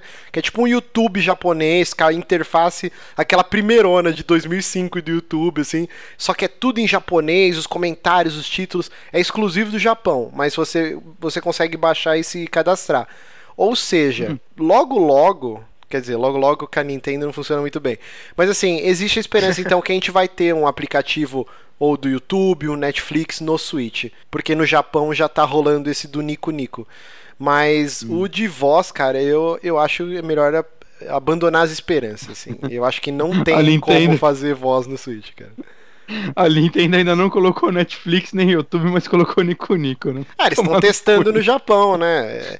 A Nintendo testar, tem que ela colocar tem o essas YouTube, raízes cara, não muito fortes no isso. Japão, cara. É, Não Não, tem não jeito. tem teste pra isso, cara. Coloca YouTube, cala a boca, sabe?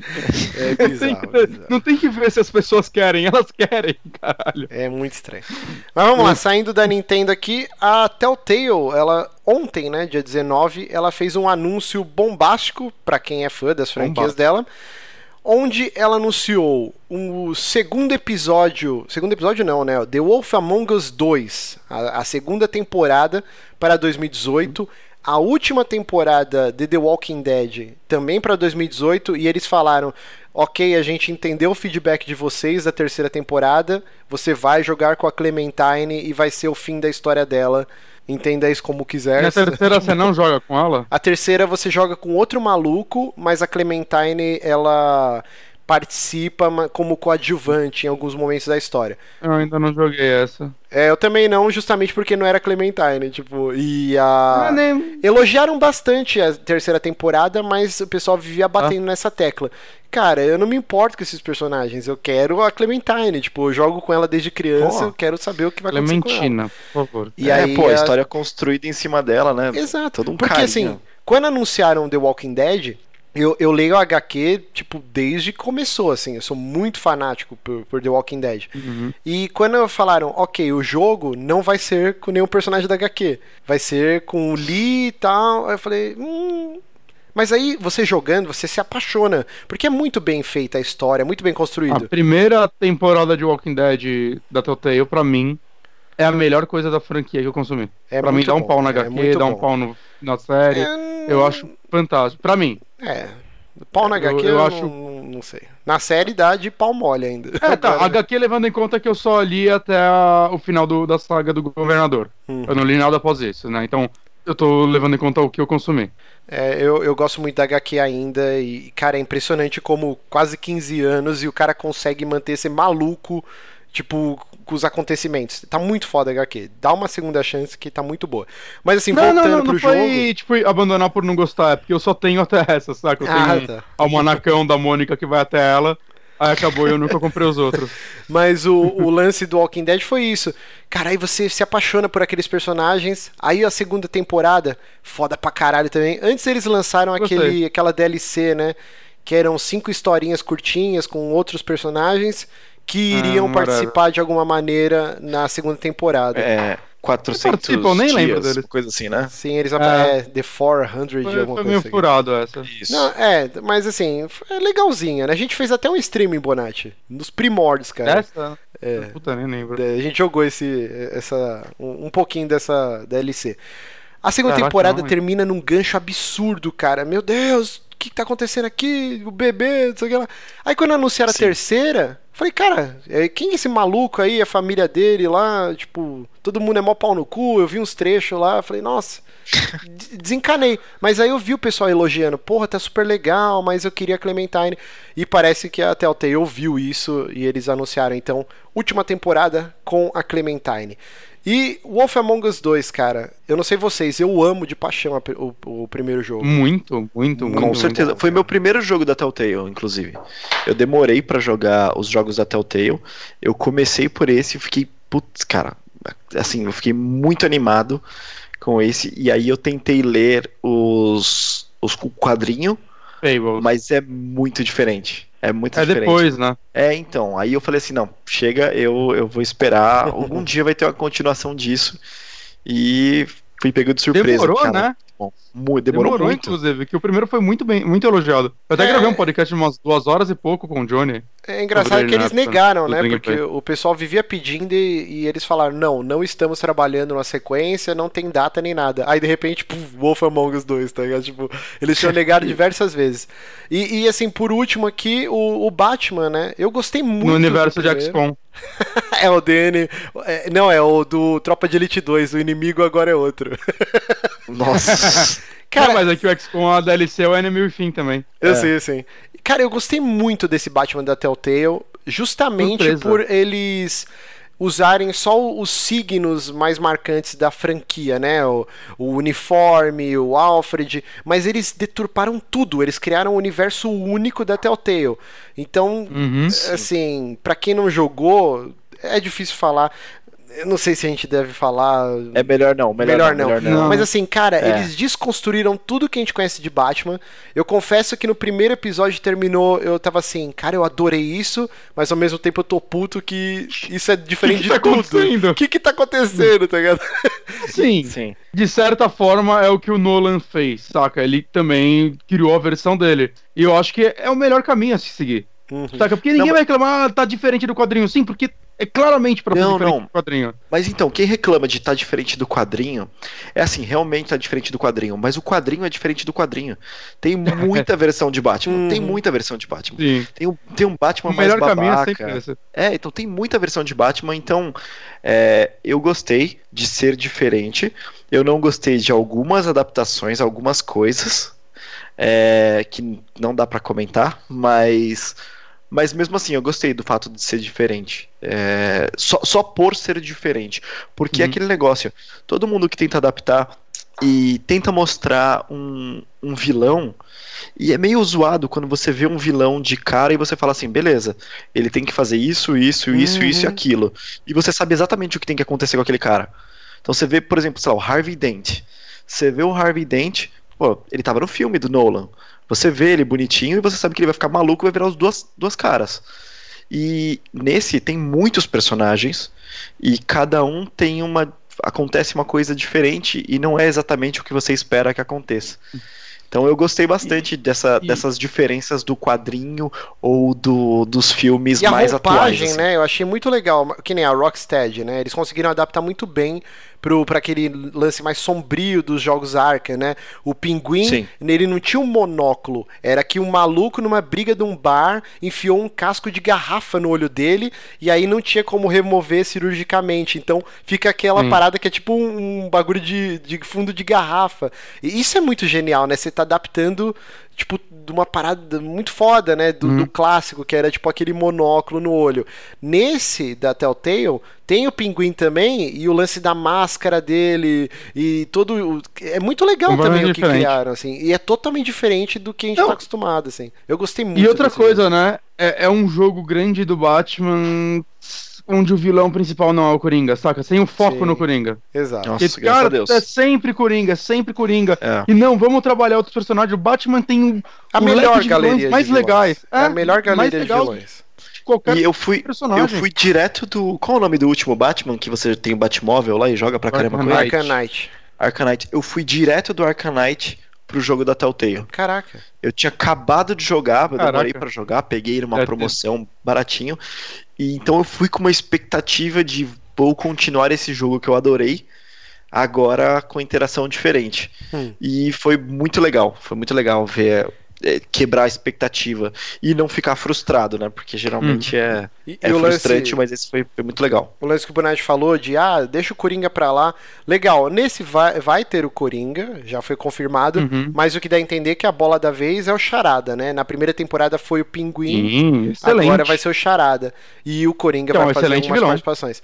Então, e já sai agora em 8 de agosto, cara. Tipo, os caras anunciaram e, tipo, já vai lançar o episódio já. Então tá batendo Cara, na só, trave. só otimizem essa porra, pelo amor de Deus, que o primeiro. É, essa é a Primeiro, eterna cara, batalha, né, cara?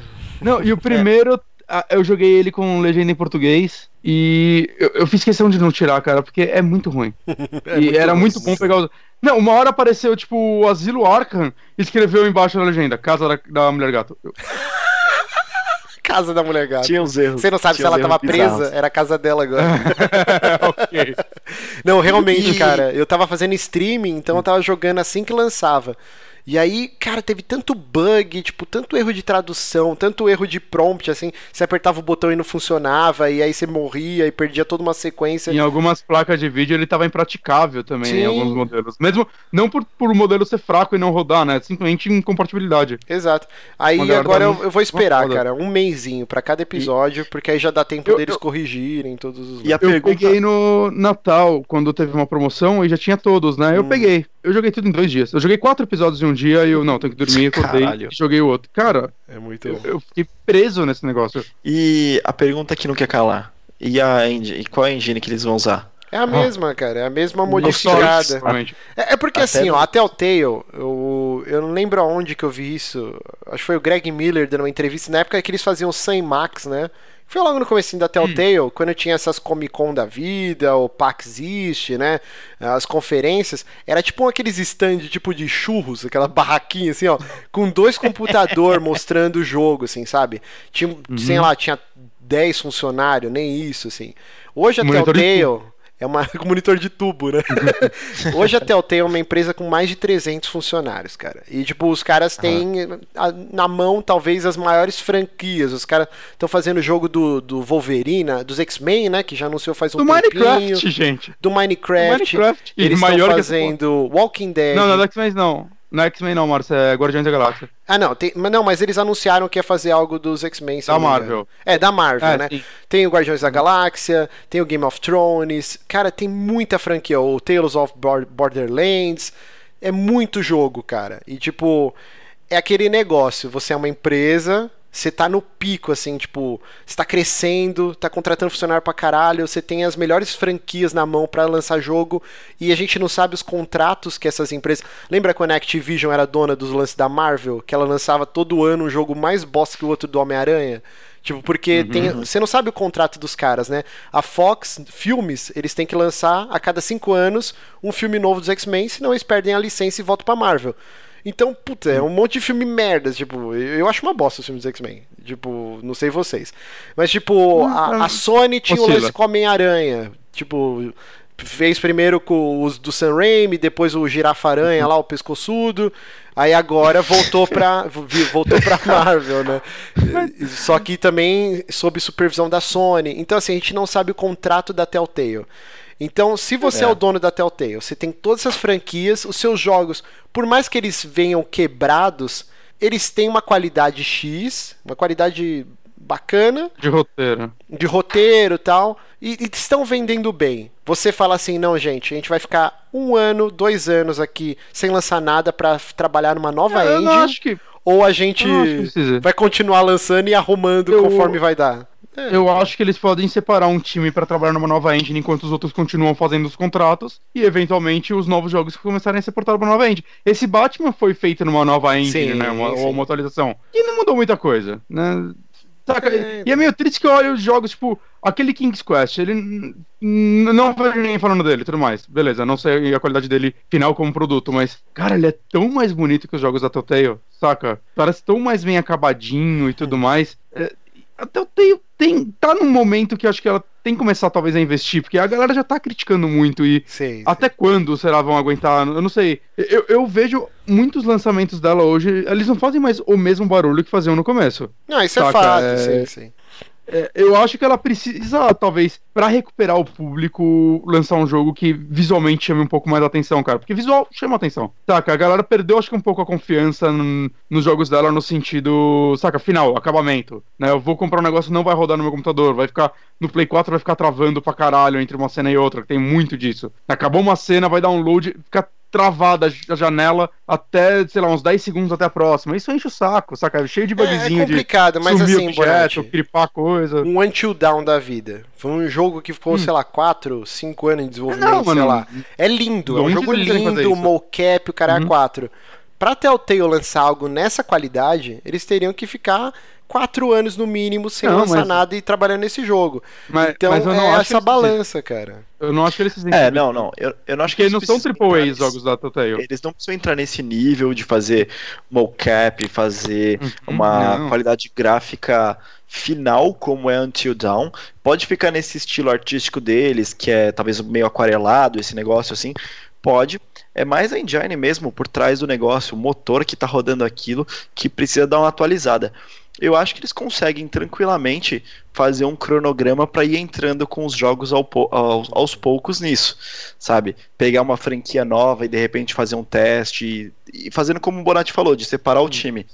Mas é aquele negócio, eles estão investindo pelo outro lado, estão revitalizando franquia que fez muito sucesso, The Wolf Among Us aí, por exemplo, The Walking Dead, eles estão indo pelo outro lado, eles estão querendo se firmar como melhores roteiros, melhores hum. histórias, né? Uhum. Eu acho que falta um pouco, falta um pouco de, de dar uma atualizada, porque e... Batman eu joguei e foi bem triste mesmo. É, foi, foi é. complicado o Batman. E Mas... como o jogo é focado em história, é um acabamento técnico, eu acho que sim, colabora um pouco com a imersão do jogo, cara. Taca, porque é focado em ver aqueles personagens, e às vezes você vê eles com uma. Algumas cenas tem alguma movimentação meio The Sims, tá ligado? Tira um pouco o que eles estão querendo passar, pelo menos pra mim, em alguns momentos. Tira, tira. No momento eu que dá aquele bug, aquele bug visual, e você não consegue prestar atenção nenhuma na história, porque você só tá olhando o Batman com a roupa transparente. Você, What the fuck uhum. que tá acontecendo aqui, né? É, é foda, sim, é foda. Sim.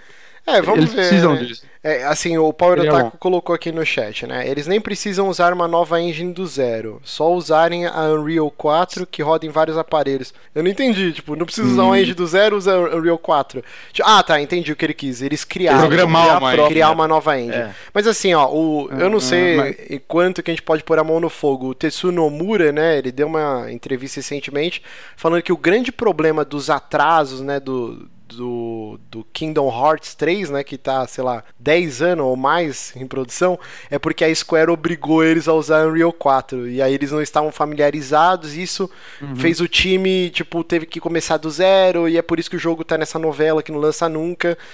Então, se que ele fala procede, imagina também até o Telltale começar a usar Unreal 4, não, e, sei lá, e não é só isso, né? Porque a, a Telltale eu acho que eles têm um game maker interno deles. Eles já têm tudo programadinho, o, como é o jogo deles, e aí vão colocando a skin e, saca, colocando aqui vai chamar as ações e tudo mais, mas, saca, mecanicamente tem poucas mudanças de um pro outro. Então eu acho que eles já devem ter tudo meio esquematizado, uma biblioteca interna deles dessas coisas. Ah, isso deve dar uma redução de custo absurda para ela. Com certeza. É. É, passar para uma engine nova, ainda mais uma engine tipo Unreal, provavelmente ela não vai simplesmente importar essas coisas. Aí ela vai ter que fazer do zero. Talvez atualizar a engine dela ou fazer algo meio dentro disso ia ser melhor, assim, ser mais barato para ela do que usar a Unreal, mesmo a Unreal sendo algo já meio livre pra galera, né? Meio, Quem sabe, ó. É, todo mundo usa. O fato de tanto Walking Dead quanto o Wolf Among Us só saírem em 2018 é porque vão ser os primeiros jogos a ser na, na nova engine.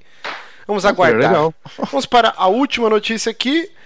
Nosso hum. querido Casey Hudson, cara, um, um, das, um dos pais, né, da trilogia, da trilogia não, né, já tem o Andromeda, mas da franquia Mass Effect, e um cara super importante na BioWare, ele tá lá há 17 anos, né, e acabou se desligando da empresa em 2014, depois de toda a treta com o final do Mass Effect 3, e aí teve aquela conferência super triste da EA que mostrou ele programando no quartinho escuro lá o Mass Effect que viria a ser o Andrômeda. ele saiu da empresa, deu todo um lance, ele foi trabalhar com a Microsoft no HoloLens. Tipo, e meio que sumiu, né? Ninguém mais tinha ouvido falar do Casey Hudson. E aí que, eis que surge a notícia bombástica esse domingo que, que, eu, que eu tomei conhecimento, né? Que ele volta para chefiar o estúdio principal lá da BioWare. Provavelmente uhum. ele vai supervisionar todo o desenvolvimento do Emten, que é o, a menina dos olhos aí. O Bronco quer comprar um Scorpio para jogar em 4K. o, o Emten tá maluco. E, e assim, a, a EA e a BioWare tinham dado né, a notícia antes que a franquia Mass Effect ia entrar no hiato, porque o Andromeda não foi nem de longe o que eles esperavam, né? Eu gostei muito do uhum. jogo, entendo todas as críticas, é, o lance dos bugs de animação, caralho 4. O jogo já tá no patch quase 2.0, já saiu uma caralhada de correção, melhorou muito. Mas assim, eu zerei o Mass Effect Andromeda com 84 horas. Eu gostei muito do jogo. Provavelmente vai estar no meu top 10 do ano. Mas eu entendo toda a crítica que rolou, a galera. Era difícil, né? Os caras atingirem o hype que, que tava lançada. E aí uhum. vamos ver agora com a, a, volta do Casey Hudson se se engrena de novo, né? Porque muita gente falando, ah, isso não é uma boa notícia, o cara que acabou com a franquia. Eu acho, cara, que é muito hipérbole, né? Tipo, achar que, ah, que o Casey Hudson destruiu a franquia. Não, foi uma pessoa que destruiu a franquia, né? Porque é. o jogo foi feito por uma pessoa. Gente, para. Saca? Não é, não é assim que funcionam as coisas. mas assim, ó, é foda alimentar o hype, mas não tem como, né? Porque o Casey Hudson voltou agora para chefiar o, o, principal estúdio da BioWare e vai ser o cara que vai, vai ser o, não o diretor, né, mas vai administrar tudo em volta do Anthem. O Drew Karpyshyn... E já tá bem encaminhado, né? Sim, então... sim. O, Ainda o, não é um jogo dele, exatamente. O Drew Karpyshyn, que era o principal roteirista da BioWare, que escreveu Knights of the Old Republic, é, é um dos principais roteiristas do Mass Effect 1 e 2, voltou também pra BioWare e está trabalhando no Anthem. Não tem como não ficar num hype absurdo com esse jogo, cara. Tipo, puta que pariu. Dois caras muito importantes na BioWare voltaram. Então, assim, sentiram, né, a falta dos caras. então, é, só falta voltar o, os médicos, né? Agora os médicos voltando. Né? Mas esses malucos conseguiram um acordo salarial novo que eles estão sorrindo para sempre, né? Com certeza. Provavelmente saíram porque queriam coisa melhor, o não tava pagando o que eles queriam. É, eu acho que é merda, muita treta também, né? Porque eu tava pesquisando o ciclo de desenvolvimento do Mass Effect, cara. Mass Effect 2 pro 3 foram dois anos só. E lembrando que ele foi ah. adiado ainda, porque era para ser um ano e meio só de desenvolvimento, e eles conseguiram adiar por mais um, uns meses. Por, hum. Provavelmente a EA, cara, tipo, pressionou muito os caras para entregarem o jogo. Aquele final tipo, de escolher as cores, o caralho a 4. Tem muito cara da EA pressionando, não, vocês têm que lançar o jogo, a gente vai cortar os recursos, o caralho a 4, uma pressão da porra. Mais ou menos o que deve ter acontecido com Andrômeda também, porque não é possível os caras terem soltado o jogo do jeito que tava e depois corrigir uhum. em, sei lá, um, dois meses corrigir coisas que, cara, erros drásticos, assim. O lance do olho do personagem ficar roletando, do personagem ficar andando tudo torto. Não é possível, cara, que os caras queriam lançar o jogo assim. E em um mês Não, eles não. conseguirem arrumar num patch, sabe? Não quiseram adiar de novo. É, é verdade. muito a não- EA que pressionou os caras. Então falar que o Casey Hudson é o cara que cagou o Mass Effect é muita burrice, sabe? Quando que ele saiu da BioWare? Que ano, 2014. você lembra? 2014. 14? É. Nossa, gente. Faz no cu, tempo, né? faz tempo. O jogo ficou mais três anos de desenvolvimento depois que ele saiu e a culpa dele. Exato, exato. Então, assim, eu fico muito feliz que eu sou muito fã da BioWare, cara. Acompanho o trabalho deles desde o Baldur's Gate 1, Uhum. e que é o segundo jogo que eles lançaram, e fico muito feliz. Então é Ah, é isso. uma empresa do caralho, ela, ela derrapou em um jogo, ela não, não- não é pra morrer a empresa, né? Tem muita gente falando, não, acabou a BioWare, e aí matou a BioWare. Gente, é um jogo, saca? Dragon Age 2 também foi ruim, relaxem. Não é ruim, não, é bom, eu gosto do Dragon Age 2. Ah, tá sobre tudo, né? Ai, tava tomando uma aguinha. Então é isso, gente. Acabamos as notícias. É, Bonatti, tivemos alguma correção ou podemos crer que só falamos coisas 100% acuradas? 100% acuradas. Vocês queriam corrigir alguma coisa, já era. Quem quer corrigir tá errado, porque perdeu o momento. Olha agora o cálice para sempre. Vamos ver semana que vem. Com o Johnny aqui, Mano. o Johnny fala muita coisa errada, aí as pessoas vão corrigir. Mandaram, mandaram uma pergunta. vamos lá, vamos lá que a gente tem tempo aí. Disney ou DreamWorks? As Essa duas é a pergunta? É, Disney, né, cara? é isso. Com certeza, Disney. Disney. O que, que a DreamWorks tem de bom? Tem aquele o. Como domar o Dragão. seu dragão? Treinar, é bom. é, treinar, muito bom. treinar. Uhum. Tem o o Shrek.